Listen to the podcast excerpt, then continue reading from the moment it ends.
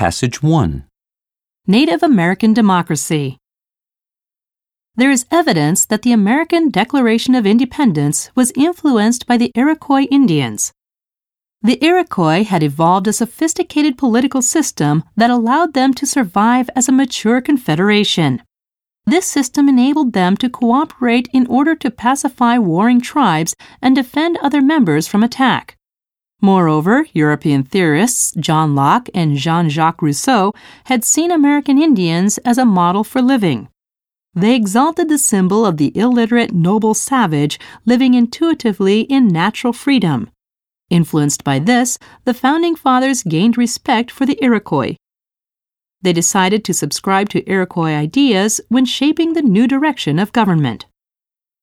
The Founding Fathers, in pursuit of a plan to transform 13 separate colonies into the forthcoming Union of the United States, attempted to duplicate an element of the Iroquois Great Law of Peace, which served to spell out the division of government into two houses.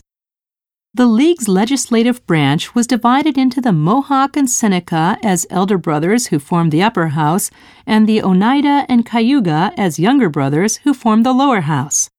This arrangement soon became familiar in the formation of the Senate and Congress.